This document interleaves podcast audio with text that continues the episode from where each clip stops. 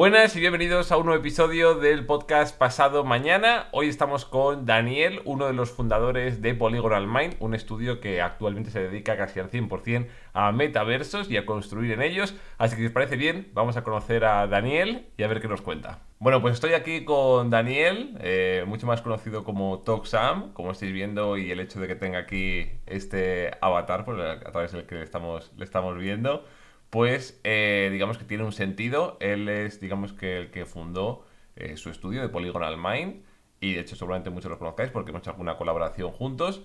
Y quiero que nos explique, y me parece increíble traerle aquí, porque él fue un visionario, vamos a decir, porque ya, montó su estudio hace, como os dicho, hace siete años. Y quiero saber por qué alguien ve el futuro en todo esto, qué penas aún a día de hoy la gente lo conoce.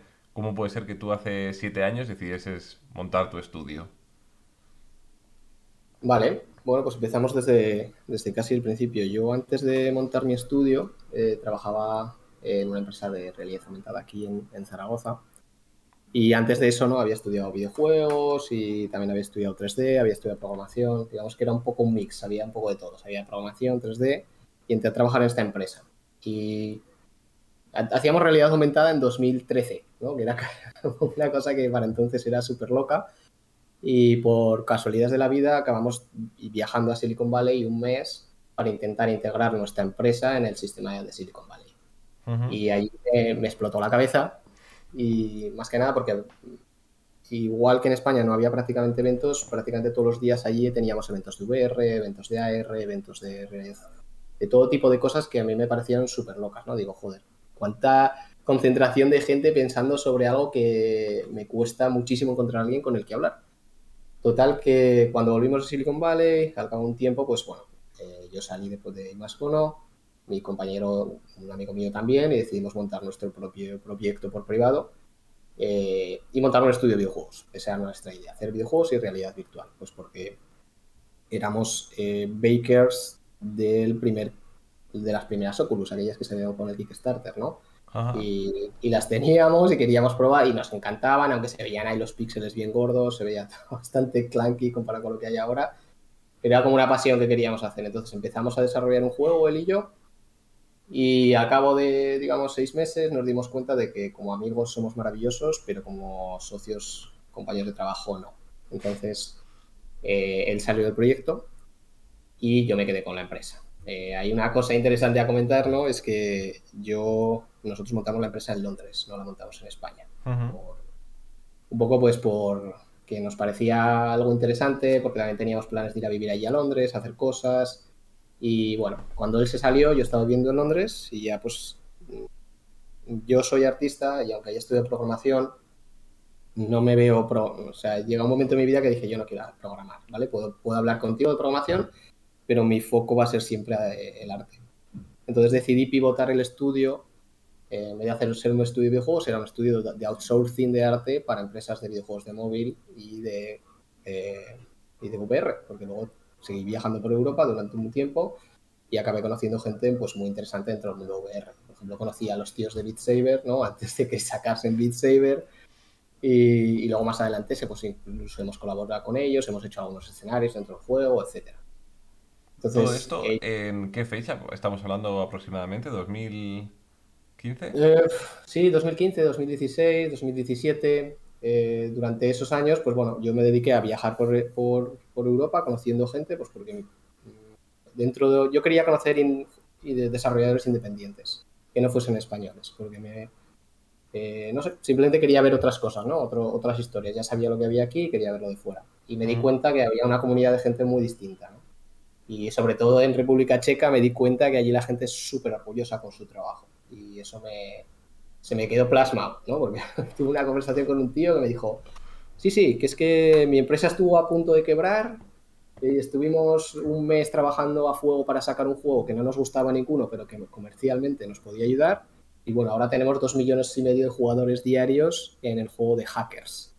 Eh, sí, sí, y nos dijo, no es el mejor juego que nos gustaría tener, que nos gustaría pasionalmente, pero nos paga todas las cosas que tenemos que hacer porque al final esto es un negocio, ¿no? Y esa, fue la mentalidad que me cambió. Dije, hostia, es que esto no es, o sea, es pasional, pero es un negocio. Entonces, eh, más que nada porque necesito pagar facturas, necesito, yo quiero comer y vivir de esto y quiero que otras personas coman y vivan de esto también, ¿no? Entonces, te cambia un poco la perspectiva y dices, joder, ya no es tanto de el típico artista que se queda comiendo y que se queda con hambre, ¿no? Este, si me lo tomo como algo muy profesional, puede llegar a ser algo interesante. Y ya luego me vine, vine a España y empecé a contratar artistas, porque ya empezaba a tener bastantes más clientes y empezábamos a tener un poquito más de movimiento. Y bueno, contraté a, no sé si dos personas para terminar un desarrollo que estábamos haciendo. Y a eso sería 2017. Y para finales de 2018 hubo un momento, digamos, que en el estudio no iba extremadamente bien, porque al final esto es un, estudio de servicios, ¿no? Que a veces tienes muchos servicios, otras veces no. Y sobre todo el mundo de los videojuegos, eh, los proyectos son cortos, es decir, a alguien que te hace una producción de, de, dos, de 3D, pues a lo mejor necesitas tres meses para un desarrollo de dos años. Entonces, durante tres meses tienes mucha fuerza de trabajo y luego te quedas eh, en blanca durante un tiempo. Total, que estaba yo... Perdón, esto... O sea, realmente ahora cuánta gente hay en el, en el estudio? Ahora en Polygonal Mind, sí. 48 personas. ¿Cuántas? 48. 48 personas trabajando vamos, sin, sin parar. sí, sí, sin parar, sin parar. Qué locura, la verdad, porque me, me sonaba que era como alguna menos cuando empezamos a hablar hace unos meses y... Eh, sí, no, no, y más que van a entrar. Tenemos expectativas de que entren de aquí 10, 20 personas más en los próximos dos meses. O sea que eh, sigue creciendo exponencialmente. Y, mm, bueno, perdón que te haya interrumpido, pero en este momento eran, eh, ¿os dedicabais 100% a juegos de mm, realidad aumentada, VR o juegos estándar? Hacíamos juegos de móvil, eh, tenemos varios juegos con la, con la empresa Crescent Moon Games, que fue nuestro primer cliente y es un publisher súper conocido en Estados Unidos. La mayoría de los juegos que hace son siempre un estilo artístico muy detallado, muy bonito. Eh, luego también estuvimos trabajando en un juego que se llama Totally Reliable Delivery Service, donde nos encargamos de hacer todos los personajes, todos los entornos. Eh, y luego, ¿qué más estuvimos haciendo? Estuvimos con Beat Saber y, bueno, varios proyectos más que nunca llegaron a, a ser liberados. Porque muchas veces el problema que tienes cuando trabajas en una empresa outsourcing es que a lo mejor trabajas en un proyecto que se acaba muriendo y nunca llega a ver la luz, ¿no? Y entonces tampoco puedes hablar. Ah, vale. Y también, pues bueno, sí, digamos que tuvimos varios proyectos, ¿no? Y, esos fueron los que salieron. Ok, qué guay. Vale, entonces, siguiendo cuando llegaste aquí, montaste la empresa, contrataste un par de personas y en este momento seguían siendo gente de, o sea, de, de juegos de móvil, etcétera. Y nada relacionado con ni metaversos, ni realidad aumentada. Nada, nada, nada, nada, De, momento, de eso de momento nada. todo eso empezó a finales de 2018. Ok. como comento, pues estábamos en un momento que no había tantos clientes, ¿no? Entonces, eh, la verdad es que estaba abierto a, cosas, ¿no? Y de repente estaba en, el coworking y vi un tío súper raro con una persona que conocía yo el coworking y dije, este, ¿qué, qué, tío más raro con gafas tan raras, ¿no? Y, me fui a tomar un café, rollo, pues voy a ver qué se cuentan. Me cogí un café, me senté al lado de él, y resulta que era un americano, ¿no? Tenía un acento así como muy, muy raro, ¿no? Y, estuve hablando con él y me dice, sí, mira, yo me llamo Mike, estoy haciendo un viñedo descentralizado. Y me quedé flipando, y dije, ¿qué, cojones me estás contando, tío? Eh, principalmente porque a principios de ese año, todos sabemos, a principios de 2018 hubo un gran crash de criptomonedas y una gran burbuja ¿no? que explotó y estábamos precisamente en un momento que a nadie le interesaba absolutamente nada de blockchain, descentralización ni nada, ¿no? y, yo mismo había perdido pasta y yo mismo decía, joder, estoy intentando vender nada. No sé, no sé, no me fío del todo, ¿no? Es como que no me fío del todo. Eh, y claro, él me, me, empezó a hablar, sí, mira, lo que quiero hacer es lo que he hecho ya, no es que lo quería hacer, es que el tío ya lo había hecho, que era lo mejor de todo.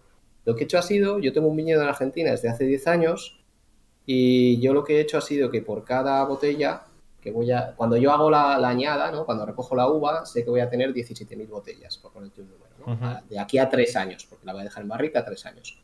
Entonces, sí que voy a tener 17.000 botellas, entonces me cubro unas para que no se me rompan todas las botellas y hago 16.500 tokens que los lanza un exchange y la gente puede comprar. Entonces, un token es una botella y de aquí a tres años, cuando el vino ya se pueda beber, tú podrás intercambiar tus tokens por las botellas y te las mando físicamente a tu casa. Y el tío, claro, sí, el tío se montaba una paranoia, nos contaba pues, eh, posibles cosas que podían pasar, ¿no? Pues que a lo mejor tú te comprabas una botella y vivías en Afganistán, pero no tenías dinero para que te lo enviase, entonces te vendías tu, botella, ¿no? ¿no? No necesitabas, era un token que podías desprenderte de él. Y a lo mejor un tío que tiene un supermercado, una, una cadena de supermercados, pues compra eh, no una botella, sino 4.000 botellas de golpe y las puede distribuir y tal. Es lo que la tesis que él tiene es descubrir cuál es el valor real de su vino.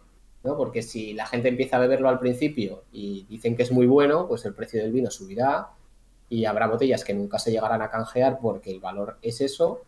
Y si el vino es muy malo, pues que se canjearía muy rápido. Bueno, al final son todo conjeturas, ¿no? De que a mí me dejó destrozado, dije que este, ¿de qué me estás hablando, no? Y, y, me enseñó una pegatina me dice, sí, mira, esto es un CryptoKitty. esta es mi imagen, tal, y me dice, sí, esta imagen es mía porque es mi, eh, me lo he comprado yo, y le digo, joder, ¿y cuánto te has gastado en esto? es lo primero, primero que te viene a la cabeza, ¿no? Y dice, dijo el tío, pues no sé si 75 dólares o algo así. Que para mí entonces dejarme 75 dólares en una pegatina que te dejas en el móvil, en el ordenador, pues no, no entendía por qué ese precio tampoco, ¿no? Y ya el tío me empezó a decir, eh, empecé a hablar yo también de mi estudio, lo que hacíamos, tal, y me decía, ah, pues creo que vuestro estudio encajaría bien en el Centraland. Y me empezó a hablar un poco de Centraland y yo he de reconocer que cuando la primera vez que me habló me recordó muchísimo a Second Life y no, no, me interesaba gran cosa. Eh, y bueno, después de esta reunión el tío se fue, fue una reunión en un café, ¿no? Y el café alargado. no el típico café de 15 minutos, sino un café de una hora y media y al final acabas ya eh, hablando de tu vida. Y el tío se fue y meses más tarde yo pasé del tema, de reconocer que yo no, no le di nada importante. Meses más tarde me escribió y me dijo, hola Daniel, mira, estoy hablando con la gente de Centraland porque me gustaría transformar mi viñedo dentro de Centraland. Me gustaría hacer una réplica. Seguía con el viñedo.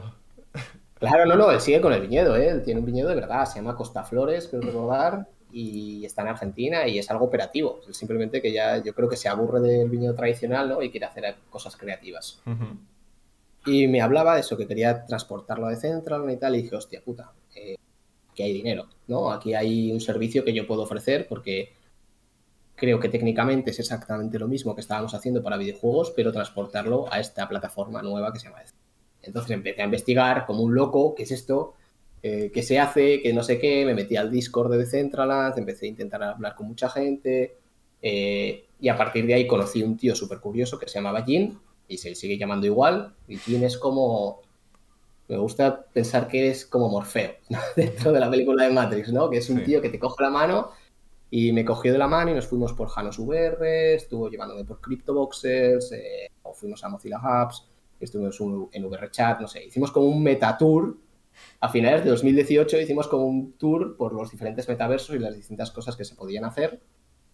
Y, y coño, me, me enamoré, dije, esto es lo que, esto es lo que yo quiero me interesa mucho, porque yo cuando fui por primera vez a CryptoVoxels era como un cuadro, o sea, era como un grid blanco donde la gente estaba construyendo cosas y yo lo que pensaba es, lo que puedo llegar a construir aquí es brutal. lo que podemos llegar a hacer aquí me parece una oportunidad de oro para poder empezar a construir cosas que la gente pueda visitar, porque todos hemos jugado, yo por lo menos he jugado muchísimo al Minecraft y he jugado muchísimo esas cosas y cuando te ves ya tu creación creada y tus amigos van a verla y tal, pues te sientes un... Es, placentero que la gente lo vea, ¿no? O por lo menos me gusta mostrar el arte que he creado. Y aquí la gracia es que yo lo que veía en comparación a Minecraft es que juega lo mismo, es parecido, pero nadie puede venir por la noche y ponerme una dinamita y joderme la puta.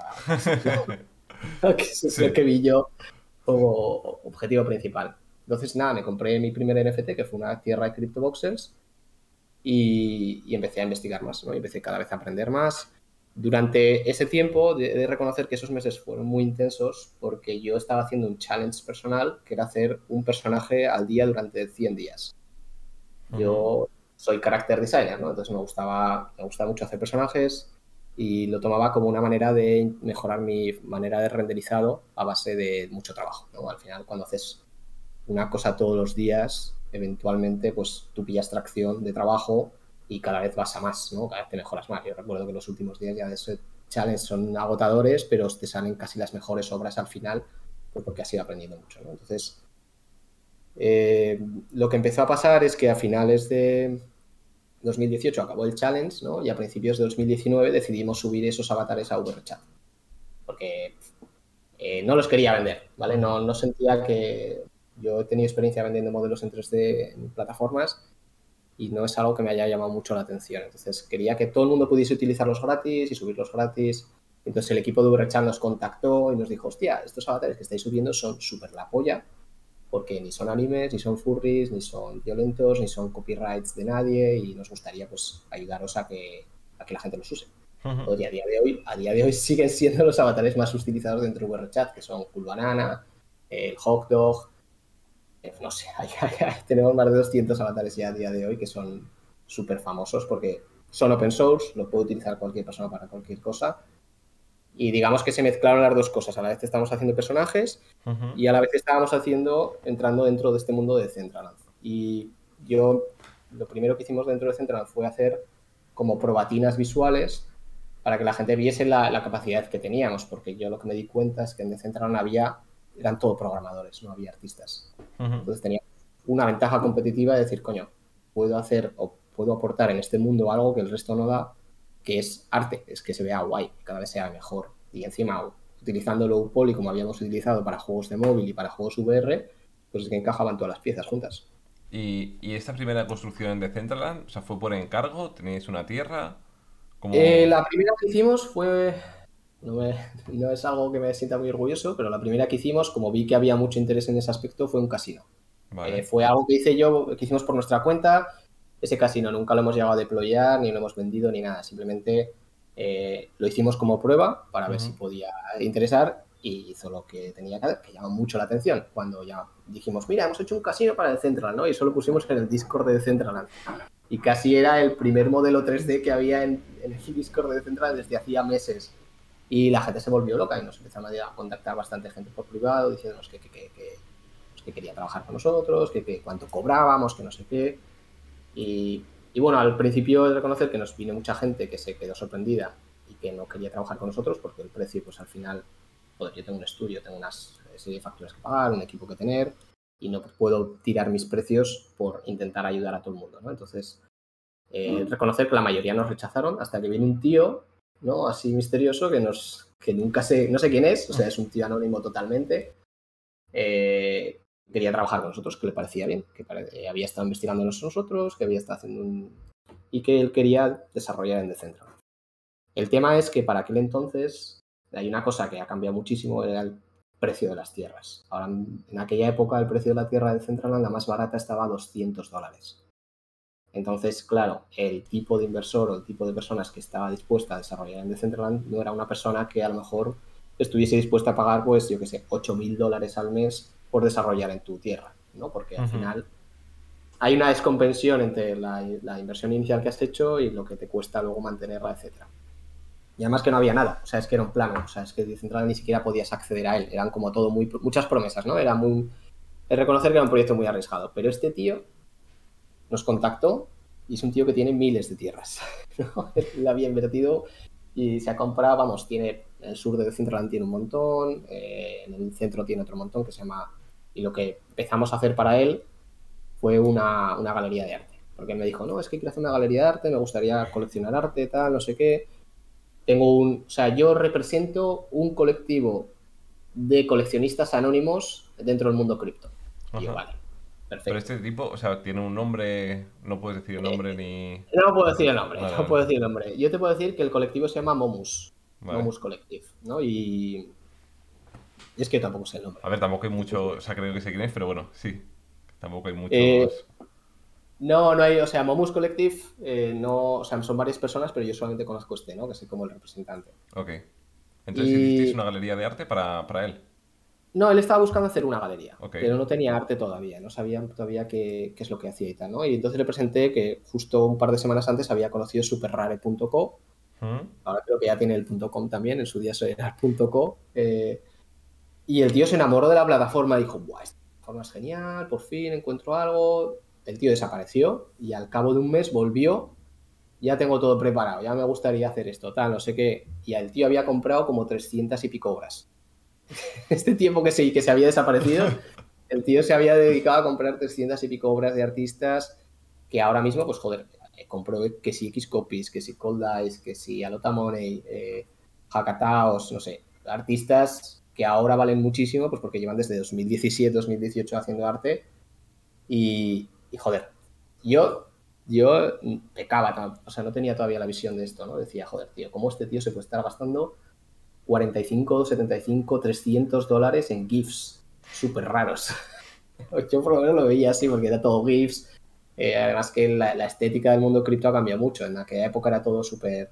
Eh, como GIFs, como si fuese spam, ¿sabes? Era como muy... Porque Internet de los 90. Tú antes de o sea, antes de todo el tema de NFTs, ¿tú eras coleccionista? Es decir, ¿has coleccionado algo, sellos, eh, no sé, cromos? Eh, yo he coleccionado cosas, coleccionaba monturas del WoW. Tengo casi como 200 o así. Eh, pero no he sido muy coleccionista de cosas porque mi casa, en el momento que empezaba a coleccionar cosas, me decía, pero vale, el dinero esta mierda. Entonces, no me o sea, me gusta coleccionar, ahora que ya tengo mi propio dinero y hacer mis cosas, me gusta coleccionar, pero no soy una persona que colecciona impulsivamente ni, nada de estilo. No, es verdad que, o sea, creo que toda esta gente que tiene este background de haber coleccionado pues juguetes, eh, cartas y todo esto, ha llegado aquí y ha visto como su momento, ¿sabes? Después de haber estado, pues haber llegado tarde, ¿no? Porque a los sellos solo puedes llegar tarde realmente. Eh, como que ha visto que en todo esto, y cuando lo han entendido, las primeras apariciones de algo a nivel tecnológico como igual ellos veían el futuro, pues creo que ha sido gente, por lo menos por lo que yo he visto, que, se han posicionado muy bien, porque la gente que lo ha entendido y ha sido antes coleccionista dice, esta es la mía, 40 dólares un... Esto me parece una ganga, igual que a día de hoy, pues yo igual veo algunas cosas así, similares con, con, juegos, etcétera. Entonces creo que, que, esta gente ha tenido como ese extra que, que, nos ha faltado, ¿no? Los que igual no coleccionábamos tan locamente como, como les pasaba a ellos. Eh, no, es, eso total, ¿eh? porque yo tengo amigos que sí que son coleccionistas de otras cosas y, se nota un montón porque ellos están dispuestos a gastarse dinero para completar su colección y tener cada vez todo más completo. Yo, la única colección creo que me dejaron hacer mis padres de pequeño fue la de los Simpsons, la de los cromos de los Simpsons, que tenían ahí el cromo ese que lo rascaba si olía mal Ah, sí, verdad.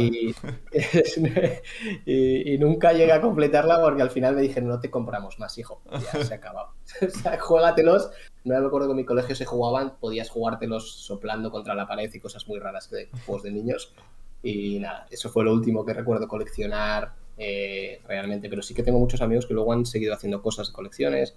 Tengo gente que colecciona. Eh, tengo un colega que todas las veces que tenemos que viajar hay que llevarle como una bola de estas de nieve Que, le gusta coleccionar bolas de nieve y tiene como una estantería entera toda llena de bolas de nieve de sitios de todo el mundo que va y se las trae. Luego no viaja a ningún sitio, pero las bolas de nieve las colecciona. Qué guay. No, no, si al final es esto que. Y sobre todo también a nivel lo que ha ayudado de, liquidez también, ¿no? Y de ver cómo de exclusiva es tu colección.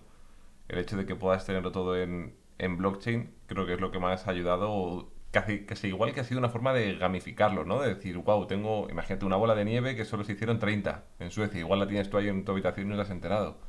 O sea, como, como esta exclusividad a mí es lo que más, como me ha parecido, yo que soy muy de números, de, de verlo exactamente qué, qué, qué numerito tienes, ¿no? Pero, pero sí, bueno, perdona, continúa con el tipo que coleccionó 300 horas. Bueno, pues este tío o esta este colectivo de gente, ¿no? Que había coleccionado 300 obras y querían hacerlo en Decentraland y eso. Y claro, yo hablaba con él y decía, a ver, me decía, yo es que te quiero pagar en criptomonedas, ¿vale? Y yo jamás había cobrado en criptomonedas ni había, o sea, joder, aparte de haberte hecho el Coinbase a, finales de 2017, meter 50 pavos y perderlos todos, que me cada uno, mi, mi experiencia con criptomonedas era nula. Entonces el tío me dijo, no, mira, yo te voy a pagar en una stablecoin. Ya, ¿qué es una stablecoin? No? Stablecoin es una moneda que se llama DAI, me dijo, que vale lo mismo que el dólar. Entonces, yo, aunque te pague en DAI, realmente te estoy pagando el dólar. Le dije, vale, yo eso hace maravilloso. luego eso como me lo paso al banco, ¿no? ¿Cómo hago eso, eso efectivo? Y, el tío eh, me dijo, no te preocupes, vamos a quedar un día, vamos a hablar. Y quedamos ese día, yo jamás he hablado por voz con él, ¿eh? y estuvimos hablando por chat durante tres horas y el tío se molestó en explicarme cómo funcionaba el blockchain, cómo funcionaba la verificación de datos, cómo funciona Ethereum en comparación a Bitcoin, eh, cómo funcionan las stablecoins, cómo eh, transformar el dinero, cómo podría hacer, no sé, me, explicó todo, todo lo que tenía que explicarme para que yo me sintiese tranquilo a recibir ese dinero, Y al final, pues fue así, me, nos pagó en DAI Y yo me tuve que buscar las castañas usando Coinbase para, él me lo pagó en Metamask. De hecho, hicimos un contrato que también lo firmamos por Metamask. No lo había hecho nunca tampoco, fue una cosa súper súper loca. Sí, lo que hicimos fue hacer un contrato en PDF, sacamos el hash de ese PDF y luego ese hash lo incluimos dentro de la transacción Ethereum que realizamos y para eso era como un contrato firmado. ¿no? Qué espectacular, la verdad. O sea, me, me parece como que por aquella época que se te ocurra esto, ¿sabes? Me, me parece una locura. Sí, sí, no, si este tío es que está, o sea, es una persona que se toma la privacidad súper en serio y lo quiere tener todo súper open source, etcétera. Y, joder, perder el tiempo en explicárselo a alguien novato, pues a mí me pareció súper loable, porque yo tenía esa sensación de que a veces eh, pasa, ¿no? Que con según qué industrias, si entras nuevo, cuenta, cuesta mucho preguntar a alguien porque no hay nadie dispuesto a explicarte, uh -huh. tienes que chupar tú todo, ¿no? Y aquí me ha parecido totalmente opuesto a lo que me había encontrado en el mundo de los videojuegos, que era que la gente estaba dispuesta a explicármelo todo, pero a, incluso lo que hacen ellos, ¿no? Porque al final el ethos de, de, de, Ethereum es que todo lo que se desarrolla ahí es copy-paste. Yo puedo copiarlo y pegarlo porque es open source. Entonces, uh -huh. la otra mentalidad y me, me, me sorprendió. Y el tío nos pagó, me pagó en Metamask y yo lo que tuve que hacer fue pasarme de Metamask. Me tuve que meter Ethereum, porque si no tenía Ethereum no podía operar, lo cual tampoco sabía, ¿no? Me, me explicó por qué era tal. Y me pasé ese DAI a Coinbase. Y en Coinbase yo cambiaba el DAI por USDC, el USDC lo cambiaba por eh, Ethereum, es decir, compraba Ethereum y luego ese Ethereum lo vendía por euros. Y luego ya lo mandaba al banco. ¿Vale? Vale. Eh, fue una cosa súper loca, ¿no? Eh, la primera vez que lo hice estaba acojonado, me sudaba, estaba ahí como sudando tal. Y ya cuando vi el dinero en el banco dije, ¡buah! ¡Qué bien! Ya está, ya hemos cobrado. Es que te, sientes, te sientes, un hacker, ¿eh? La primera vez. Dices, ¿Sí? ¡wow! Lo que acabo de hacer aquí esto es, es, es, imposible que esto lo sepa hacer la gente. O sea, ¿sabes? Es decir, no sé, es un sentimiento Total. que te dices, en ese momento estabas temprano y aún a día de hoy tampoco ha mejorado mucho mucho la cosa. Es decir, es más sencillo bueno, a través de un exchange. Ha pero... mejorado, eso es, es más sencillo, pero es, todos los pasos son parecidos. Lo que pasa es que entonces, pues había según qué monedas que no tenían pools con según qué monedas, que es lo que me pasó a mí, ¿no? Que DAI era una moneda que casi recién había salido el proyecto y no se podía intercambiar por Ethereum directamente, por ejemplo. Y a mí me volvió loco. La verdad es que la cosa es que con todas esas transferencias eh, yo había pagado en total entonces también he de conocer que el gas estaba súper barato. Eh, no sé si fueron 40 céntimos o algo así. O sea, una transferencia de miles de dólares, sí. transformarla de miles de dólares a miles de euros me costó 40 céntimos. Wow. Incluso haciendo todos esos trámites, ¿no? De pasarlo a DAI, de DAI a no sé qué, ta, ta, ta, ta, ta, ta. Claro, yo flipaba porque cuando yo he cobrado por PayPal o por Payoneer o por cuenta de transferencia bancaria, porque todos nuestros clientes son extranjeros, ¿no? Entonces yo estoy muy acostumbrado a hacer transferencias internacionales, siempre el banco te saja eh, un porcentaje de, de, comisión de transformación que bastante mucho más elevado que uh -huh. eh, los 40 céntimos. Eh, ahora ya está compensado, ¿no? Como el gas está un poco más caro, pues ya no es tan, tan, tan, tan rentable. Pero aún así, la, la posibilidad de hacer yo la transferencia y me gestiono yo mi dinero automáticamente y sin esperas, Uh -huh. Pues eso, eso, no ha cambiado. De hecho, eso ha mejorado. ¿no? A mí, si ahora me pagan en DAI, yo directamente puedo transformar el DAI en dólar, en euros, uh -huh. y sin tener que hacer todas esas, esas conversiones. Y, y, entonces, por aquella época, es decir, tú estás en 2018, de repente te han uh -huh. explicado de Centraland, eres un crack haciendo avatares, eh, te contrata este tipo misterioso y acabas de aprender sobre blockchain. O sea, ¿qué hace pues... tu, tu, en, tu, en ese momento, qué hace tu cabeza con todos eh... estos conocimientos? Yo dormía muy poco por aquella época, dormía como 3-4 horas al día, porque sí, porque estaba súper emocionado. O sea, fue como un rush de energía de, de, de, de, decir, joder, tío, estoy haciendo cosas, porque teníamos también un dilema, ¿vale? Yo tenía un dilema, decía, joder, de Central no me termina de convencer, no entiendo, no termino de entender el proyecto, pero dije, joder, si he podido transpolar mis conocimientos de videojuegos a esta plataforma, estoy convencido de que si yo avanzo trabajando en esta plataforma, los conocimientos que gane los podré trasladar a la siguiente o hacer la mía propia o transformarlo a otra cosa, ¿no? O sea, no... Uh -huh. Me di cuenta de que todo lo que iba a hacer no iba a ser en vano. que era un poco a veces, eh, nos da a veces miedo dar ese salto, porque dices, joder, no sé si esto que voy a hacer va a, ser va a merecer la pena o no. Y dije yo, sí, esto va a merecer la pena, ¿no? Y entonces eh, yo dormía poco, pues porque hablaba con gente en Estados Unidos, luego me quería levantar pronto para poder estar en el estudio y hablar con los, con los artistas, tal.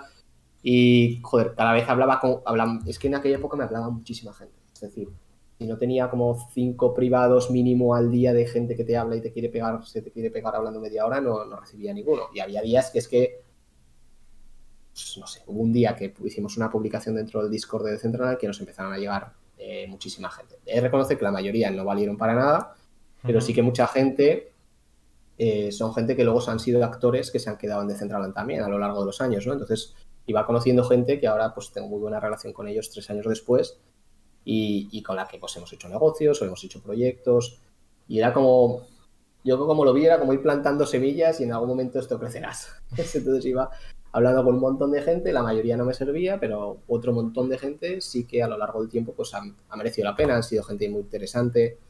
Y yo tenía como una sensación de urgencia muy, muy latente, como eh, este es el momento de meterse las castañas, de hecho estuvimos hablando con unos inversores y todo para que están súper interesados en invertir y tal, y, y ya cuando dejamos de hablar con estos inversores, como no es que frenase, pero sí que ya me empecé a centrar en la construcción de cosas. Es decir, ya no estaba como a miles de cosas a la vez, porque durante un tiempo estaba como a ver qué aprendo, ¿no?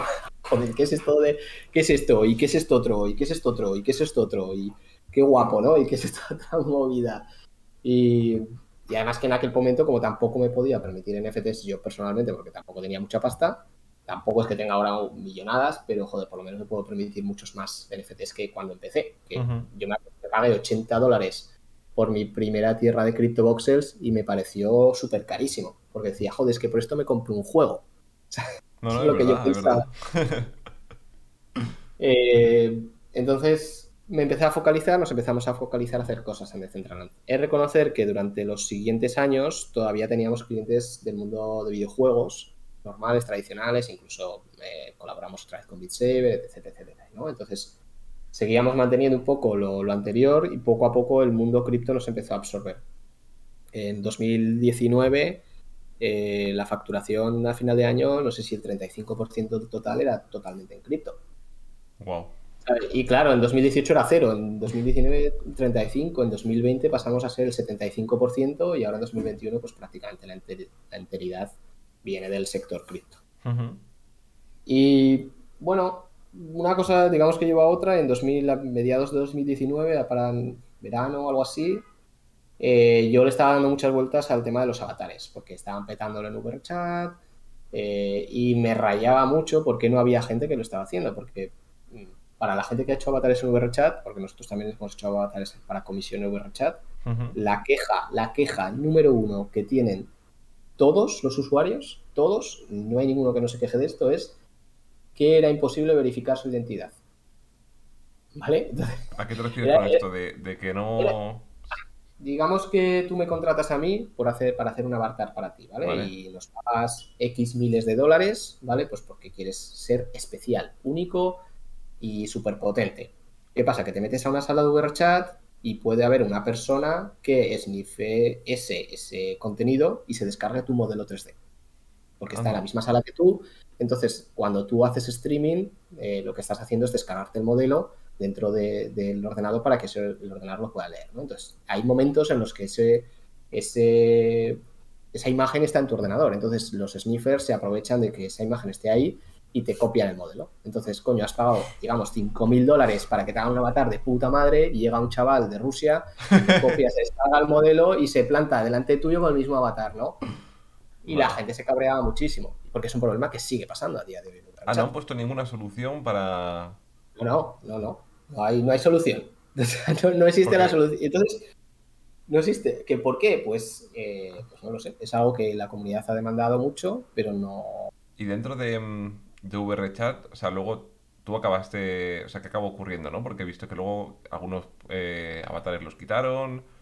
Eh, bueno, eso fue hace poco porque el proyecto eh, vamos a ver, se llama Crypto Avatars y tal.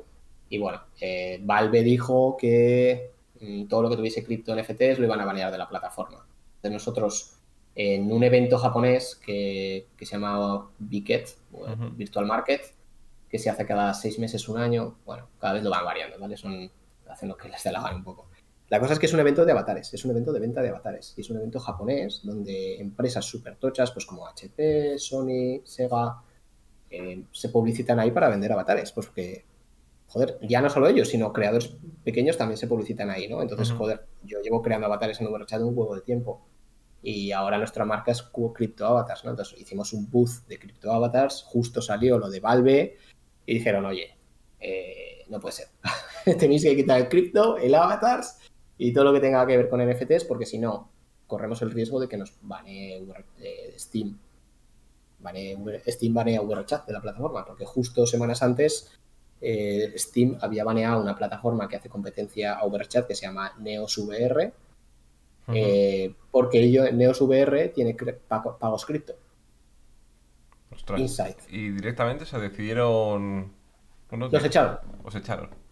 eso es. Y hasta que y lo que han hecho ha sido que la versión de Steam no tiene pagos cripto, no tiene interacción con el blockchain y ya está. Y se lo han dejado volver a subir, ¿no? Entonces, yo creo que lo que pasó con el evento este fue pues que en un momento de tensión en el cual Valve pues, se había posicionado muy fuertemente en contra del mundo cripto, blockchain, NFT, voy yo y les planteo un evento de cripto avatars en un evento que visitan millones de personas. Eh, entonces, no querían conflictos, yo tampoco. Simplemente cambiamos el, el booth de nombre y lo pusimos Polygonal Minds, que es una marca más, más blanda, y, pusimos los avatares de siempre y ya está. Ok. Eh, fue, un poco, fue un poco caótico.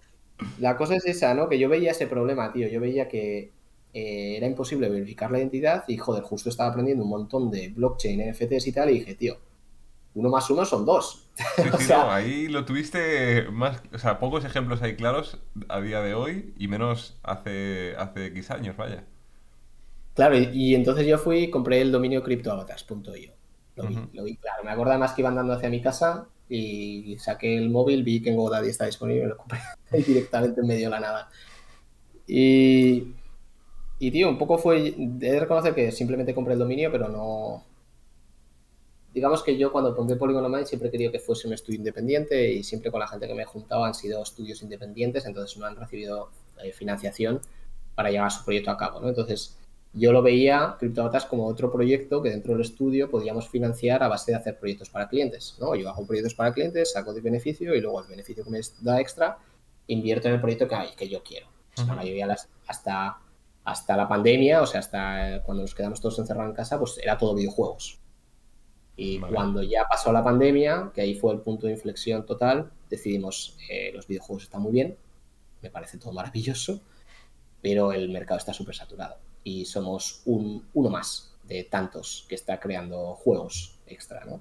Sin embargo, dentro de Decentral, dentro del mundo blockchain, somos los, los tíos artísticos, ¿no? Nos, em, empezamos a dar a conocer como gente que ya está haciendo ahí cosas, ya tenemos eh, pues un par de, un año y pico de bagaje, saben que no nos vamos a ir, y decidí pivotar. O sea, lo que nos pasó en, durante la cuarentena es que desarrollamos un juego en un mes porque quería sacar un juego, era como una espinita que me quería quitar, ¿no? Que se tiene que quitar la espina.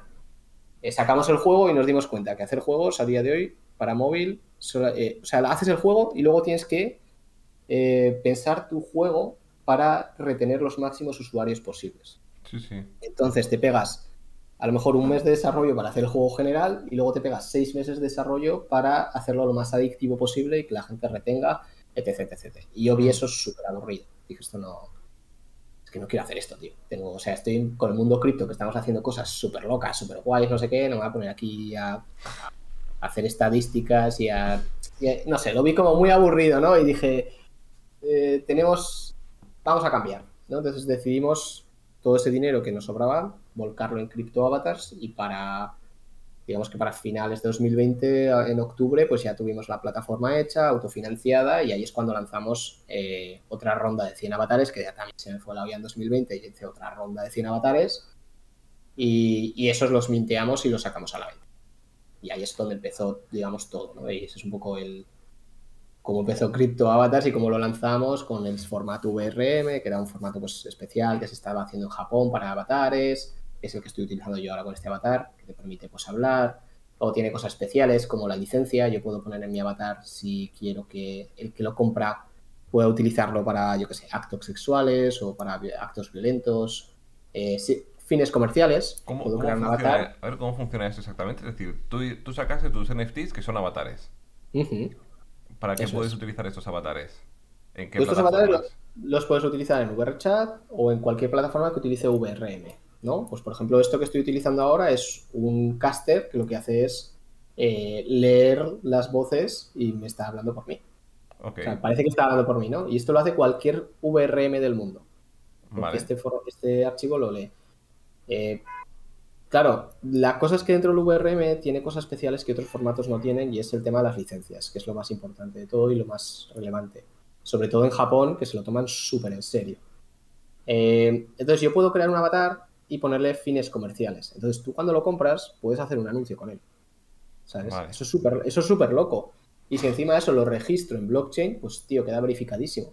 Pero también puedo hacer un avatar, este por ejemplo, yo puedo hacerlo y decir, este no quiero que tenga fines comerciales. Como creador, decido cuál va a ser la utilidad de mi avatar. Y luego tú como comprador, pues a lo mejor no te interesa un avatar que no puedas tener fines comerciales, pero a lo mejor sí.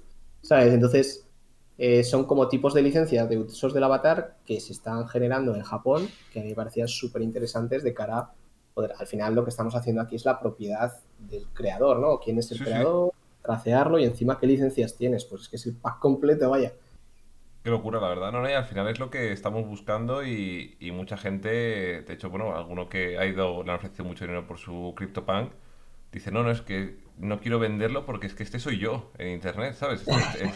¿Sabes? Este soy yo, es mi imagen. Tú, en tu caso, bueno, pues, o sea, sí que, sí que igual le has, te, has hecho el avatar a imagen y semejanza, pero claro, cuando tienes tu avatar, dices, oye, pues es que este, este voy a ser yo en Internet y al final cada vez nos expresamos más, eh, digamos que de forma digital más que de forma física y llega un momento en el que pues cada uno va a querer, va a cuidar mucho su imagen, evidentemente. O sea que me parece, me parece espectacular y sobre todo tener estos derechos marcados y en blockchain. O sea, me parece una locura. Eso es, fue una locura.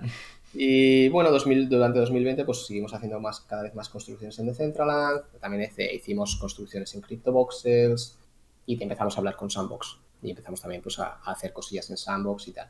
Y luego el año, el año pasado ya fue el... Eh, me acuerdo que cuando salimos de la pandemia nos fuimos ya del coworking, que estábamos ya hasta, hasta las narices de estar ahí porque estaba súper lejos. Eh, y nos cogimos una oficina propia con terraza interior, toda la hostia, bastante guay y ahí empezamos a crecer. Y de finales de 2020, que éramos 7, hasta ahora, ¿no? que somos 48, pues ha habido un... O sea, de finales de 2020, sí, sí, he dicho. Eh, hasta ahora, pues que ya somos 48, es una, ha sido una locura, ¿no? Porque cada vez más. Eh, la tipología de cliente también ha cambiado muchísimo. Pues al principio, como te comentaba, era un tío súper shady, súper raro, cripto, crypto native, que no saben de dónde sale y tal. Luego empezaron a hablarnos empresas dentro del mundo blockchain, pues, exchange, eh, firmas de inversión, eh, estudios creativos, whatever, que querían empezar a hacer cosas en Decentraland, pues porque al final, joder, si yo estoy haciendo blockchain, me interesa tener una presencia dentro de un mundo blockchain como puede ser Decentraland o CryptoVoxels. Y en los últimos meses, pues ya nos está empezando a hablar, digo, en los últimos medio año o así, nos está empezando a contactar, pues ya empresas y marcas totalmente fuera del mundo metaverso blockchain, ¿no? Eh, pues yo qué una marca con la que nos estamos trabajando, eh, McDonald's, ¿vale? McDonald's, ese tipo de marcas nos están empezando a contactar para empezar a hacer sus primeros pinitos, para entenderlo, porque tampoco entienden gran cosa, que les expliques qué haces, tal. Entonces, ha habido como un... Cuando hemos empezado a cambiar de tipología de cliente, cuando han empezado a empezar a entrar empresas y corporaciones, es cuando se ha dado la posibilidad de crecer, porque ya hasta entonces eh, hemos estado un montón de años que nadie le interesaba esto, ¿sabes? Es verdad, y al, y al, final creo que vuestra situación es como muy... O sea, creo que es muy buena porque al final estáis súper metidos en blockchain, pero al tener una, una, corporación, o sea, tener vuestra empresa y ser, digamos, una marca que otra gente, como tú dices, McDonald's, a quien va a buscar va a ser a empresas como vosotros y al final expertos, ¿sabes? En un estudio, igual en España y encima experto en todo este, todo este tema, igual estáis dos o, o vosotros solos, no lo sé. Es decir, que no no hay muchos, no hay muchos más, ¿sabes? Y al final creo que esto Hombre, ahora... mucha confianza. Ahora empieza a aparecer cada vez más competencia, eso es cierto. Pero sí que para 2020 pues no había tanta gente. Estábamos nosotros, eh, Voxel Architects, que es un chaval argentino que lo lleva, que nos llevamos bastante bien.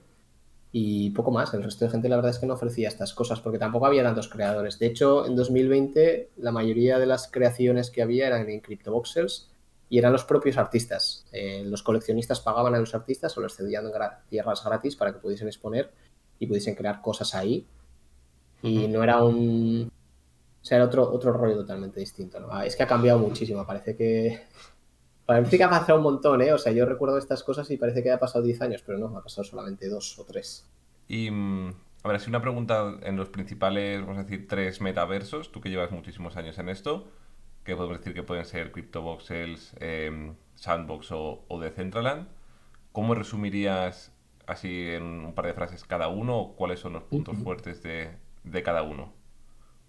Vale, a ver, si hablamos de, al final, metaversos, eh, el metaverso es la conjunción de todos, ¿no? Y nos vamos a especificar un poco en los, los que son NFTs blockchain. Más que nada para que nadie nos diga, no, es que Fortnite o no, es que Google Chat, ¿no? Eh, ahora, al final, yo tal y como comprendo las plataformas de metaversos son como evoluciones de las social media platforms, ¿no? Como Facebook, TikTok, etc. No es el mismo tipo de persona que utiliza TikTok, que es un chaval joven, el que usa Facebook, que ahora ya es un viejo, ¿no? Entonces, eh, lo que le pasa a, estas plataformas es que tiene un poco lo mismo, la misma historia, ¿no? la comunidad que se adhiere a esa plataforma y el uso que le da la comunidad es, lo que define la plataforma. Por ejemplo, para comparar estas tres o incluso cuatro si metemos a Somnio Space. Eh, CryptoVoxel es una plataforma de artistas porque es súper fácil entrar la mayoría de las cosas que vas ahí va a ser galerías de artistas o de criptoartistas, porque el precio de las tierras son muy baratas, es súper fácil de construir y no necesitas herramientas extra para hacer nada. Es decir, yo ahora mismo puedo entrar en CryptoVoxels a jugar, igual que entro en Minecraft y empiezo a añadir cubos, quitar cubos y al final, al cabo de 10 horas y muchos quebraderos de cabeza, salen cosas brutales. ¿vale? Entonces está enfocado mucho más a artistas, es mucho más underground, etcétera. Luego tenemos eh, Sandbox, que es una plataforma que todavía no ha salido, pero que tal y como la están desarrollando y tal y con las herramientas que hemos estado probando nosotros, va a ir enfocada puramente al gaming. Sí que va a tener aspectos sociales, pero es un super juego. Es decir, es un, está enfocada totalmente a que sea gamificación. Entonces, el, estilo de gente que nosotros esperamos que vaya ahí van a ser más gamers, no tanto artistas, criptoartistas, sino gamers que quieran jugar o que quieran empezar a construir, etcétera. Luego a, Decentraland lo que le pasa es que, en Decentraland, a contrario de CryptoVoxels y Sandbox, es que tú puedes programar ahí lo que quieras. Y cuando digo lo que quieras es casi literalmente lo que quieras. Yo podríamos montar un banco efectivo que funcione 100% solo en Decentraland y eso lo podríamos hacer. ¿Vale? Y eso, por ejemplo, en Sandbox no podríamos hacerlo porque tiene las limitaciones y en CryptoVoxels tampoco. Entonces, eh, lo que le está pasando a Decentral es que se está transformando en un sitio de eventos, en un sitio social donde se hacen eventos y donde las empresas están empezando a invertir más. Yo de aquí al futuro, si sigue así, esto no implica que sea así, pero porque los nuevos usuarios pueden cambiar cosas, etcétera, ¿no? Pero yo veo que va a ser como una especie de Silicon Valley del metaverso futuro, donde las empresas se van a pegar por intentar tener ahí un hueco para poder exponer y poder hacer eventos, pues porque, joder, a Decentraland puedo entrar con un navegador en un ordenador patata, ¿vale? que parece que va, se va a poner a despegar el ordenador, eso también es cierto, pero, pero va un poco más enfocado al business, por lo menos esa es mi sensación. Luego tenemos Somnium Space, que es una plataforma de, también de metaverso con, con tierras y tal. Lo que pasa es que esta plataforma está orientada a personas que tienen cascos VR High Definition. Es decir, que igual que las otras que hemos estado comentando, tiene unos, eh, unos gráficos que a lo mejor alguien que los viese diría, estos gráficos son del 2000. Uh -huh. eh, Space todo lo contrario, Space es high definition, todo súper realista, tal, pero claro, para poder acceder necesitas 2.000 euros de, gafas, más lo que te cuesta la tierra y tal. Pues yo, por ejemplo, Space lo veo como el Beverly Hills, ¿no? Del, metaverso, donde gente con poder puede estar ahí eh, porque se lo puede permitir y además que parece también como una colina, ¿no? Es no, lo han hecho literalmente, como tú has dicho, Beverly Hills, súper espectacular y bueno, ya, hay una barrera de entrada para entrar ahí, vaya. Claro, la barrera de entrada es tu ordenador y, tu, y tus gafas y tu esto, ¿no? Entonces es un poco... Como ves, todas hacen lo mismo, igual que Facebook, Twitter, Instagram, todas hacen lo mismo, puedes subir imágenes, puedes subir vídeo y texto, pero la comunidad y el propio tipo de plataforma define qué es lo que va a suceder ahí, o por lo menos lo que yo creo que va a suceder ahí. ¿Y tú crees, o sea, yo tengo la sensación de que se ha hecho como demasiado mainstream sin estar la tecnología preparada para ello? O sea, es, un poco la sensación que, yo estoy teniendo simplemente porque a nivel mm. tecnológico ya, ya cuesta juntar a, a mucha gente. Sí, yo estoy de acuerdo contigo. ¿eh? Creo que se ha hecho. Eh, si se ha hecho mainstream antes de, lo que debería, yo creo que sí. Creo que aún falta un poquito de desarrollo, pero tampoco creo que sea un tema de tecnología. Porque tal y como lo percibo yo, el, metaverso y la interoperabilidad, etcétera, técnicamente es posible. Es más un tema legal. Es más un tema de sentarse a hablar, hacer eh, asociaciones, hacer compromisos entre empresas y van más por ahí los tiros que la tecnología. Ah, por lo que me han dicho a mí varios desarrolladores, es decir, el problema está, igual me han, engañado, ¿eh? pero como que no hay, una, no hay una posibilidad de tener a 5.000 personas en un mismo lugar, eh, en un mm. evento, por ejemplo, en Decentral, no lo carga. A ver, Decentral ha tenido más de 5.000 personas en un evento, creo que llegan hasta 12.000 o así. Lo que pasa es que te instancian. Al final lo que hacen es eh, en un servidor, pues, o sea, hacen varios servidores y varias instancias y tú a la vez puedes ver, creo que hasta 150 personas. Pero no significa que en otra instancia, en el servidor B, no haya otras 150 personas y así simultáneamente. Claro, pero sigue viendo estas cosas que había en el WoW hace 10 años, ¿no? O 20 años, que, pues igual, pues, solamente puede, haber mil personas por cada servidor. Total, pero es... Claro, pero yo me imagino, para mí, a mí me gustaría ver a, pues a 5.000 personas, igual que si estás por la calle y hay un sitio que hay 1.000, es decir, para mí eso sería como el metaverso definitivo en el que pueda ver a todo el mundo. Que sea como salir a la calle. Yo creo que eso va a llegar, ¿eh? Claro, por eso digo, pero como que mucha gente me dice que esto no es posible y es lo que más me echa a mí para atrás porque al final pues tienes que jugar en diferentes estancias y, juntarte con tus amigos y como que es lo que veo un poco más, eh, no sé, como que me da rabia, ¿no? Que al final luego tenga que ser todo con según qué gráficos porque no cargan, ¿sabes? Porque como, bueno, a nivel de servidores no, son capaces de tener esto a día de hoy resuelto. Es un poco la sensación que me da. A ver, es que se unen, se unen varias cosas, ¿vale? Primero se une el, dispositivo con el que entra el usuario. Vale. La mayoría de los dispositivos que entra el usuario son ordenadores que podríamos considerar ordenados patata. Sí. Porque nosotros estamos pensando en un ordenador de gente europea o de gente americana, pero un ordenador de Latinoamérica, de la India o de China, pues a lo mejor no es tan pepino como el que tenemos ahora mismo, con el que estamos hablando ahora mismo, ¿no? Y, y aunque solamente sea por números, son más. Entonces, eh, tienes que pensar que aquí hay como, un, como una gran diferencia, ¿no? Por eso Sony Space yo lo veo el Beverly Hills, porque estás, eh, tú técnicamente puedes eh, hacer cosas muy tochas porque sabes que los usuarios que van a entrar ahí van a tener un rig súper tocho. Pero si tú quieres hacer cosas grandes para que Rajit de la India pueda disfrutarlo, pues tienes que hacer cosas que... Mm, que sean posibles a día de hoy, ¿no? Entonces, por eso se instancian, por eso se ponen limitaciones de triángulos, por eso se ponen limitaciones, pues porque al final intentas que juegue la máxima cantidad de personas posibles. en el LoL lo vemos súper claro. El LoL fue de los primeros juegos que se centró, bueno, igual que el WoW, en, la optimización máxima de, recursos para que cualquier ordenador pueda jugar lo antes posible. Aunque los gráficos no sean hiper high realistas del cojón, ¿no? El WoW y el LoL tiene una. por lo menos al principio el LoL tenía un. se veía súper parecido. Sí, sí, es verdad. Es verdad, es verdad que al final era. Bueno, un poco lo, lo que permite. O sea, la, tecnología es lo que. Si no se pueden poner mejores gráficos, pues, pues es lo que, a lo que hay que adaptarse. Entonces, algo muy similar a. Es decir, ¿tú, tú qué ves antes? ¿Que sea más accesible para todo el mundo el comprar estos ordenadores según vayan pasando los años? Y si hoy vale, me invento, mil euros un ordenador bueno luego empiezan a valer 500 simplemente por cómo va a nivel de, eh, digamos que descubrimiento de materiales o cómo se vaya avanzando, o que antes toda esta parte de compresión a nivel de software sean capaces de procesar los ordenadores patata, como tú dices. Bueno, esto ya entramos en otro tema, ¿no? Porque hay gente que, joder, ahí hay grandes empresas como Google, ¿no? Que está sacando Google Stadia, hmm. o Microsoft está trabajando en su desarrollo, entonces Em, aunque los ordenadores de patata no pudiesen eh, correr un ordenador super, o sea, un, un super juego a base de streaming, aún así necesitas una conexión a internet súper estable. Y eso tampoco es algo que esté llegando a todo el mundo. Ahora con Starlink se está intentando llegar, ¿no? Entonces, en ese aspecto yo sí que creo que estamos muy pronto para que todo, para que pues, sea como la vida real, ¿no? Voy a un evento de 10.000 personas y veo 10.000 personas y todo funciona de puta madre, etcétera. Pero es que si esperamos a que tengamos los ordenadores pepinos para que eso funcione, yo creo que hay que darles también una razón, un motivo. ¿no? Muchas veces estamos creando la necesidad para que mejoremos nuestros sistemas.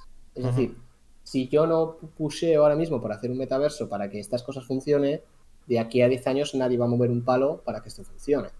¿no? Pero si yo poco a poco vamos metiendo cada vez esta historia, de aquí a X es una no digo que se creen esas necesidades, ¿no? Pero probablemente técnicamente sí que vamos a necesitar resolver esos problemas, pues porque al final los vamos a, los vamos a querer utilizar. Pero esto es igual que la web. O sea, al principio la web nadie le veía utilidad, era súper difícil, costaba un montón hacer una página web, era todo súper complicado y ahora una página web por 50 pavos tienes un editor que te funciona de puta madre y tienes una página web súper chula por 50 pavos al año, ¿sabes? Entonces, ¿por qué? Pues porque al final hemos visto que la demanda ha crecido, la gente lo quiere utilizar, pero claro, si tú le llegas a decir a un tío, yo que sé, a mi padre en los 90, eh, yo qué sé, cualquier empresa podrá tener una página web y te empezaría, bueno, pues es un problema porque necesitas servidores. Yo me acuerdo que además antes la gente compraba los servidores. Sí, Están empresas viejas, ¿no? Compraba los servidores físicos y los ponían ellos. Pues es una inversión, más luego el tío que tiene que estar reparándolos, más luego no sé qué.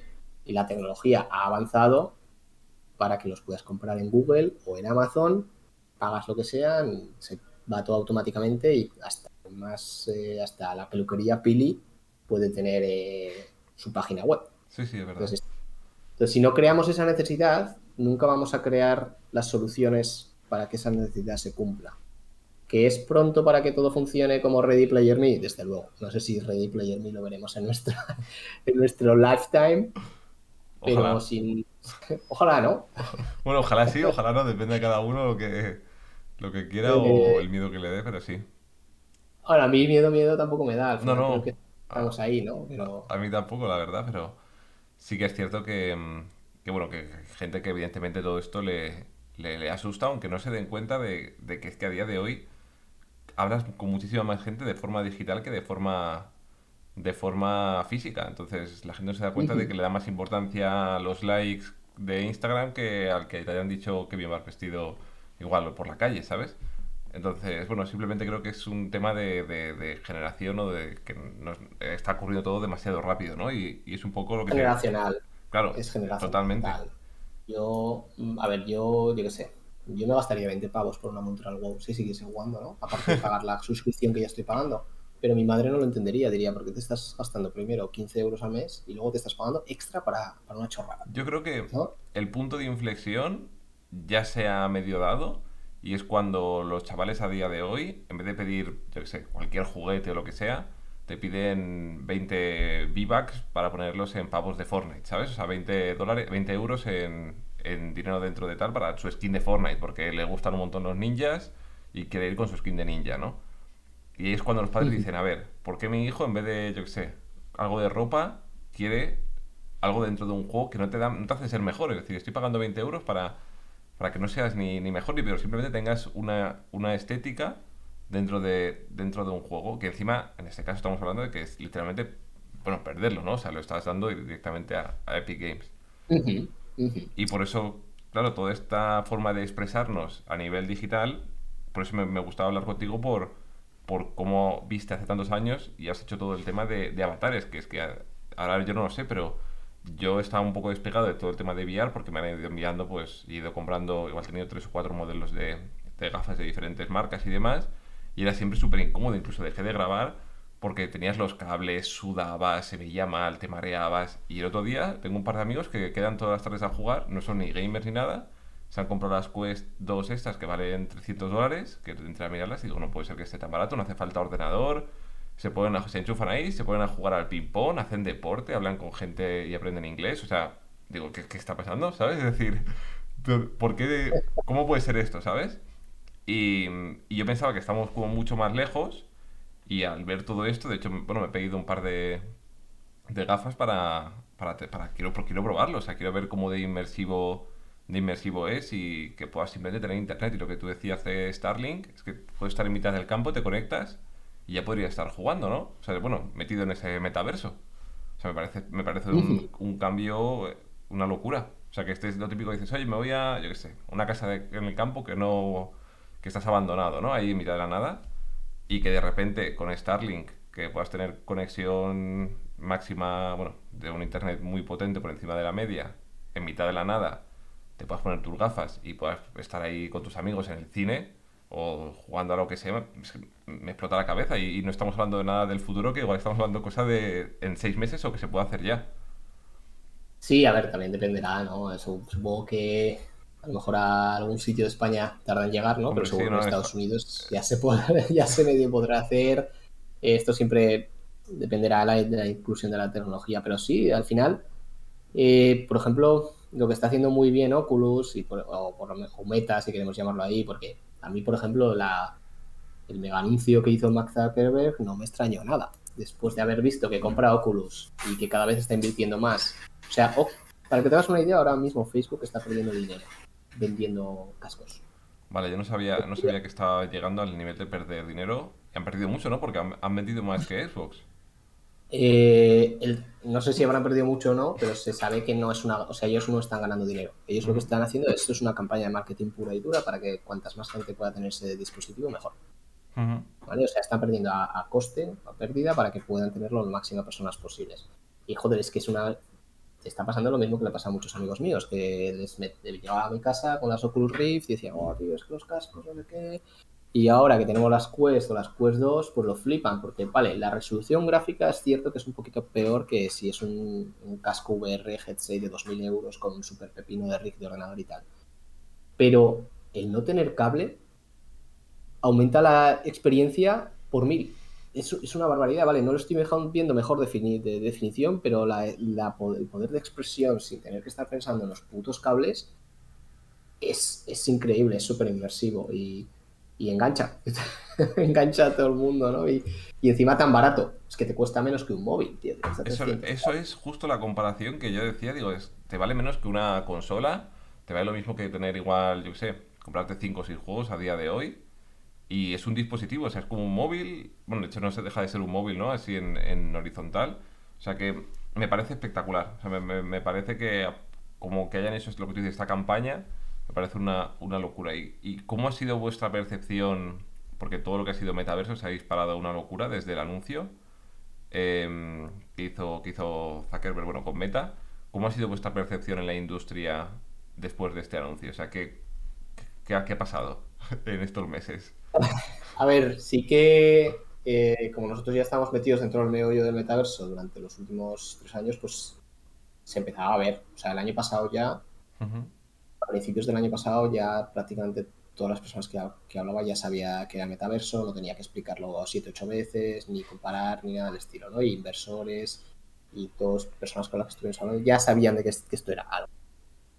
Eh, entonces, lo que hace Max Zuckerberg es validar nuestra tesis, que yo ya la tenía validadísima, ¿no? que esto iba a llegarlo, pero claro, que venga un tío con una autoridad como es Mark Zuckerberg y te diga que va a hacer esto y que va a cambiar el nombre de su empresa de Facebook a Meta, que va a hacer un super salto y tal, pues lo que hace es que los ojos y la gente que no estaba enterada se entere y busque profesionales que les explique qué cojones está diciendo Mark Zuckerberg, ¿vale?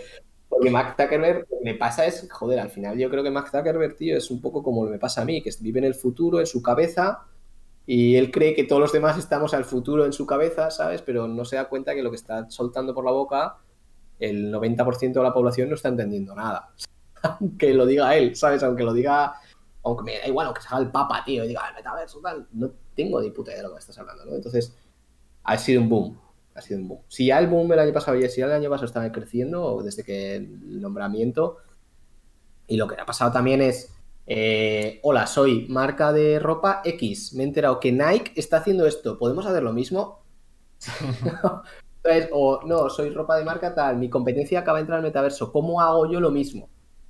Ha sido, ha sido un, como una bola de nieve que, ha ido creciendo poco a poco y ahora es como un megalodón y está haciendo una mega avalancha y habrá que ver hasta dónde llega. Yo soy a veces un poco O sea, soy muy optimista, pero veo que, eh, como comentabas tú al principio, ¿no? que a lo mejor estamos muy pronto, muy incipientemente para que esto sea el día a día habitual de mucha gente. Evidentemente, cuando las generaciones jóvenes lo van a, lo van a mamar, y si no están viviendo ya en el metaverso, eh, ¿cómo, lo llamamos? Metaverso feudal. O sea, Exacto. El metaverso ya existía hace tres años. El WoW es el metaverso, pero el, WoW es un metaverso feudal donde tú no puedes salir del feudo ni interactuar con otros feudos, que serían otras plataformas y otras IPs. Entonces, tú ya vives en él. De hecho, a mí lo que me rompió la cabeza con los NFTs, yo, yo he sido jugador hardcore del WoW. He jugado muchos años, tengo cientos y cientos y cientos de días jugados con muchísimos personajes. Y, y lo que me pasaba cuando dejé de jugar al WoW es que cualquier otro juego, exceptuando el LoL, ¿no? me daba mucha pereza jugar porque tenía que aprender mucho para volver a ponerme al nivel que estaba en el WoW. Porque al final tienes que, invertir mucho dinero. Entonces yo dije, con los NFTs dije, imagínate que todos los objetos que tengo ahora mismo en el WoW fuesen NFTs, tío, y quiero dejar de jugar al WoW. Los vendo todos y me quiero poner a jugar, juego que no juego, ¿no? Al Fórmula 1. Y con ese dinero que me he sacado, me compro el mejor coche o un coche mejor que el inicial para poderme, para no, para no empezar de cero, tío, para poder empezar ya a ser más competitivo y tal. Yo soy una persona competitiva, ¿no? Entonces me gusta tener cosas buenas. Entonces puedo transmitir lo que ya he ganado en un juego a otro. ¿Sabes? O sea, me parecía, me pareció la hostia. Dije, esto es el, ya es lo mejor, porque ya cualquier cosa que hago mm, voy a poder sacarle un beneficio en el futuro y ya no un beneficio económico, sino no perder yo, no perder eh, mi tiempo en algo que a lo mejor luego no vale nada. Te viene, te viene a la cabeza tu madre diciendo, no, ¿Y, cómo ha sido, o sea, toda tu experiencia, porque ahora, por ejemplo, que mm, también hace, tienes tus podcasts y donde explicas un poco a la comunidad, o sea, ¿cómo está siendo el feedback o qué público tenéis? Es decir, ¿cómo llega la gente a, conoceros? Vale, eso fue muy interesante porque esto fue todo, todo eso empezó el año pasado, cuando ya empezamos a ver que en el New York Times y periódicos importantes de, Estados Unidos empezaban a hablar de NFTs, eh, dijimos, bueno, esto va a llegar a España. Esto, va a llegar a España, va a llegar a Latinoamérica y va a llegar a, la gente no inglesa. O sea, si ahora está llegando ya al mainstream inglés, en cuestión de semanas o meses va a llegar a nosotros. Y efectivamente llegó. Y lo que dijimos fue, y sí, o sea, fue como, joder, tío, tenemos un montón de conocimiento, eh, vamos a intentar traducirlo al castellano pues para que la gente se entere, porque a mí personalmente me cuesta un buen rato leerme white papers. O sea, cuando yo me, siento a leer un white paper de una empresa, se me puede pegar dos horas y media tranquilamente, porque entre que lo entiendo, lo, reentiendo, eh, lo leo dos veces, hay cosas que las tengo que googlear para que enterarme, no sé, es un proceso difícil para alguien que sabe inglés, pues para alguien que sabe castellano todavía más complicado. Y, y queríamos simplemente, pues eso, traducir y porque de manera, eh, yo no busco vender nada. O sea, yo simplemente busco que la gente se entere, evangelizar, que se enteren de lo que hay y sobre todo que no lo estimen. Porque yo he tenido experiencias de hacer onboarding amigos y mis amigos decir sí, sí, sí, sí, sí, y al día siguiente se meten en un scam porque, porque les salen las narices, no, ah, hombre, sí, es que lo, vi tan, lo vi tan aparente, ¿no? Lo vi tan fácil y al final perdí la pasta, ¿no? es como, tío, es que yo tendrías que haber hecho esto. Tal cual. Y lo veo, lo veo porque, bueno, dejaré todas las redes abajo, por supuesto, en la, en la descripción para que lo veáis, pero como que veo que vais poniendo todas, todas las noticias, o sea, cosas como muy... Sobre todo lo que más me gusta es, no tienes ningún interés, ningún incentivo, simplemente, pues oye, llevo no sé cuántos años, me he comido porquería por todos lados, vamos a decir, y bueno, pues aquí tenéis toda la info masticadita y para simplemente para, para que la gente empiece a a enterarse. Y está muy guay por eso, porque es, bueno, pues así como sin, sin ánimo de lucro, simplemente por el, por el hecho de un poco de, explicar a la gente que, cuesta, ¿no? Igual que tuviste tu, tu onboarding de tres horas de chat, cuando te explicaron todo acerca de, de blockchain, pues incluso a día de hoy cuesta, cuesta explicar todo esto y, es un poco por lo que hay pocos podcasts o poco, pocas herramientas o perfiles de redes sociales donde te expliquen todo bien sin que luego te digan eh, por cierto, he mintado esto, entra aquí y compra, ¿sabes? Y me han pagado, me han pagado tal. Que es lo que acaba ocurriendo con muchas de, estas cuentas. De hecho, no sé si viste, pero creo que la cuenta de Instagram de NFT de Instagram hace unos días, como unas, unas semanas, la, tumbaron porque ponían información y de repente te metían publicidad. O sea que... Sí, sí, este lo comentamos en el último podcast. Eh, pues, me dijo Alex que lo llevaba era Mark Cuban, Marco sí, Cubano. Sí, sí, Mark Cuban, no Mark Cubano. Eh, es, que es un poco eso. Eh, lo que nos pasó al principio, además que me acuerdo que entramos en muchos Clubhouse, porque el año pasado fue como el boom del Clubhouse y tal. Y lo que nos encontramos es que la información que tenía la gente era la información de la televisión o de la radio. Me acuerdo una chica que nos dijo, es que yo lo único que he oído en NFTs es de la radio. Y me dice, y se estaban riendo de que se había vendido un, NFT, un tweet a dos millones de dólares. y que ojalá se lo enviasen al tío enmarcado en oro, porque para pagar dos millones de dólares por un NFT... entonces son los medios se quedan con los headlines, se quedan con el se ha vendido esto por no sé cuánto, se ha vendido esto, qué barbaridad, ¿no? Y joder, si lo lee Eustaquio de 80 años y le dices, es que se ha vendido un tweet por 2.000 euros, y dices, hostia, se la sopla y dice, va, va a chorrar, ¿sabes? Y como vivimos en un país eh, que es, la media es bastante elevada, pues la, la, desinformación es brutal. Entonces, nosotros buscamos sobre todo, mm, a mí me da igual, tío, que, que, uses NFTs o no, pero por lo menos si quieres usar NFTs o si quieres usar el blockchain, que tengas las herramientas adecuadas o las cuatro herramientas que vas a necesitar para que no te timen, porque es muy fácil que te timen. O sea, ahora mismo estamos en el Internet de los 90, ¿vale? Ahora estamos en los príncipes nigerianos, que son primos tuyos que no lo sabías y que te quieren enviar dinero a cambio de que tú les mandes dinero, ¿no? Y, parecía, en su día caía mucha gente, tío. O, los correos del banco, hola, soy el santander.ea. Eh, déjame aquí tu cuenta bancaria que yo te me apaño, ¿no? Entonces, y ha caído en phishing, ha caído muchísima gente y ahora mismo lo que está sucediendo en cripto y en blockchain es exactamente lo mismo, es mm, lo mismo que sucede en cualquier lado o ha sucedido en cualquier tecnología anteriormente, que siempre va a salir jetas que se aprovechan del tema y para sacar rédito de eso, ¿no? Entonces, pero para eso hay herramientas que tú puedes utilizar, eh, tienes que aprender, pues, un poco para que no te timen, porque yo entiendo es emocionante invertir en esto, joder, y a mí me parece súper emocionante, hay proyectos que, me, te levantas a las 3 de la mañana para mintear y tal, y haces cosas chulas, pero también hay un... tiene que haber un proceso, ¿no? Todo, todo vale, es como, yo lo veo un poco eso como el, también el salvaje oeste, ¿no? Pero bueno, de aquí a nada ya estás empezando a ver, bueno, proyectos que está, es que claro, hay gente comprando cosas que, que no sabe ni quiénes son los, los dueños, ¿sabes? O sea, quién está detrás de un proyecto, entonces ya con estas premisas, pues yo creo que se hará un estándar y la gente pues no, no sé, yo creo que estamos, es lo que tú dices, en, en un comienzo que todo va para arriba y la gente, aquí esto es, pues eso, el, salvaje oeste y, y tiene que haber unos filtros, pero bueno, poco a poco. De verdad, no te quiero robar más tiempo porque te había dicho una hora. Me ha parecido increíble, creo que, podríamos hablar en, bueno, un futuro. Y mm, nada, no sé si tienes algo más que, decir eh, acerca de lo que hacéis en Polygonal Mind o que algo más que os haya quedado. Y si es mucho, no te preocupes porque quizás hacemos una, una segunda parte seguramente con todas las preguntas que nos deje la gente. Eh, que si tengo algo que decir, Polygonal Mind, no sé, vamos a sacar muchas cosillas durante este año y por hacer un poco así de, llamada a las armas, estamos contratando artistas, programadores y bueno, estamos contratando bastantes personas, entonces si hay alguien interesado tenemos los, los puestos abiertos en LinkedIn y estamos abiertos a... Ahora a lo mejor viene demasiada gente, no lo sé, pero estamos contratando artistas, animadores y programadores. Seguramente algunos os contactará porque hay, hay gente que me, contacta a mí muy, muy guay de un montón de sitios. Así que si cualquiera le interesa, lo, lo dejaré también abajo en la descripción. Y nada, muchas gracias, la verdad. Yo estoy súper contento de que me hayas dejado este, este huequillo, que nos hayas enseñado un poco, bueno, pues todo lo que, lo que ha habido detrás de, de lo que has estado haciendo en los últimos años y que nos hayas contado un poco tu, tu historia, la verdad. Muchas gracias. Nada, gracias a ti por tenerme aquí.